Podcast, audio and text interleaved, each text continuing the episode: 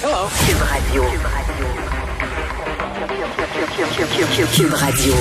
En direct à LCN. Et tout de suite, on retrouve euh, avec les auditeurs de Cube Radio Geneviève Peterson en, en direct avec nous qui se joint à nous sur les ondes LCN. Euh, bonjour Geneviève. Salut Michel. Et là, tu vas nous parler un peu de M. Legault. Hier, comme euh, tout le monde, tu as été une bonne citoyenne responsable. Tu as écouté le premier ministre qui nous annonçait les mesures de confinement. Ben oui. pensé puis- quoi? ben j'ai écouté les mesures. euh, En fait, le point de presse, je l'ai écouté en direct du salon de coiffure. Puis li- littéralement, je n'ai pas là. J'étais en train de me faire rincer la tête et j'avais mon téléphone intelligent parce que je voulais tellement savoir qu'est-ce qui allait se passer. Et Ouais. je n'étais pas la seule. meilleur look à télé, Geneviève, je trouve, depuis un bout de temps. Écoute, Michel, je n'ai pas d'orgueil. Je n'ai pas d'orgueil.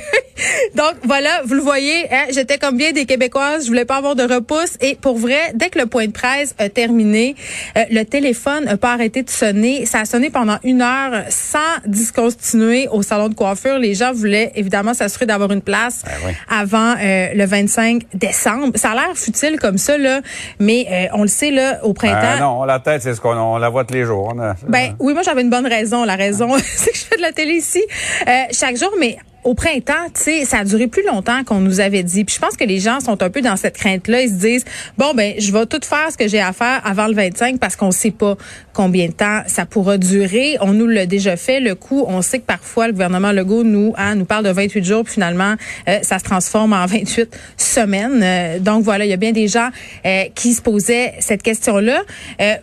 On s'y attendait quand même là, du côté des commerçants. Il n'y avait pas grand monde de surpris et la période de temps où on décide de le faire, je pense que on a choisi cette période-là pour qu'on ait le moins d'impact possible sur l'industrie, sur le commerce au détail. Euh, bon, euh, il y a des gens qui sont plus ou moins contents, notamment par rapport aux petits rubans là qu'on va mettre Ben dans ouais. les grandes surfaces pour empêcher les gens Ben ben d'acheter ouais. des produits euh, non essentiels. Il y a peut-être des petites incongruités comme ça, mais bon an, mal an, je pense que les commerçants accueillent ce confinement-là, si ça dure le temps que ça dure, de façon plus positive qu'on aurait pu le croire au départ.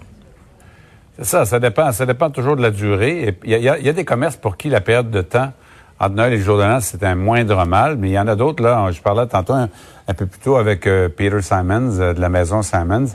Bon, il dit, OK, c'est correct, on n'a pas le choix, mais en même temps, Boxing Day, entre Noël et le jour de l'an, les cadeaux du jour de l'an, etc.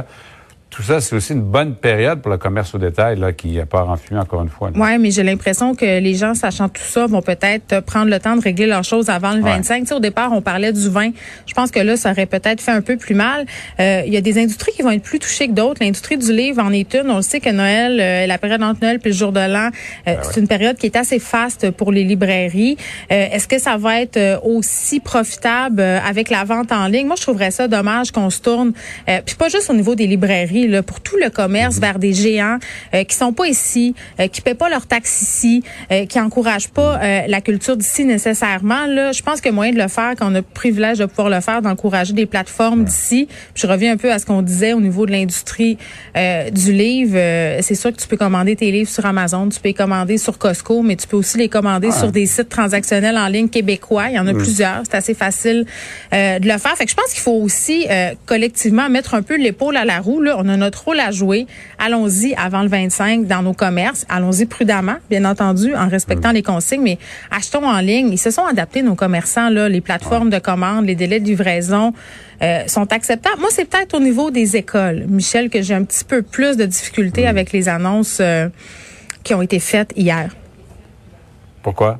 Ben parce que euh, on le sait là au niveau du primaire, euh, on nous a annoncé une prolongation euh, du congé. On va dans le même sens que les écoles secondaires. Donc retour le 11 janvier, mais au secondaire on aura de l'enseignement à distance. Au primaire, ce qu'on nous dit, euh, c'est que ça sera pas tout à fait ça. On aura un lien pédagogique qui sera préservé, mais ça c'est un peu un flou artistique, là, un lien pédagogique.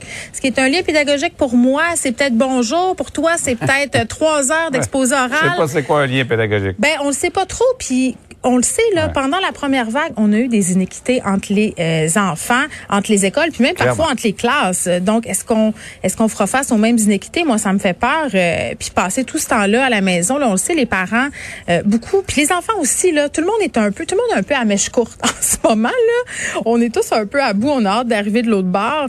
Euh, il va falloir faire des aménagements et assurer euh, ce congé-là, cette prolongation au niveau des parents. Ça sera compliqué pour plusieurs d'entre nous et même pour les enfants.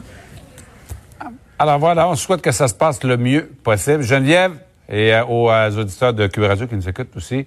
Bonne fin d'émission, bonne journée. À demain, Geneviève. Bye bye.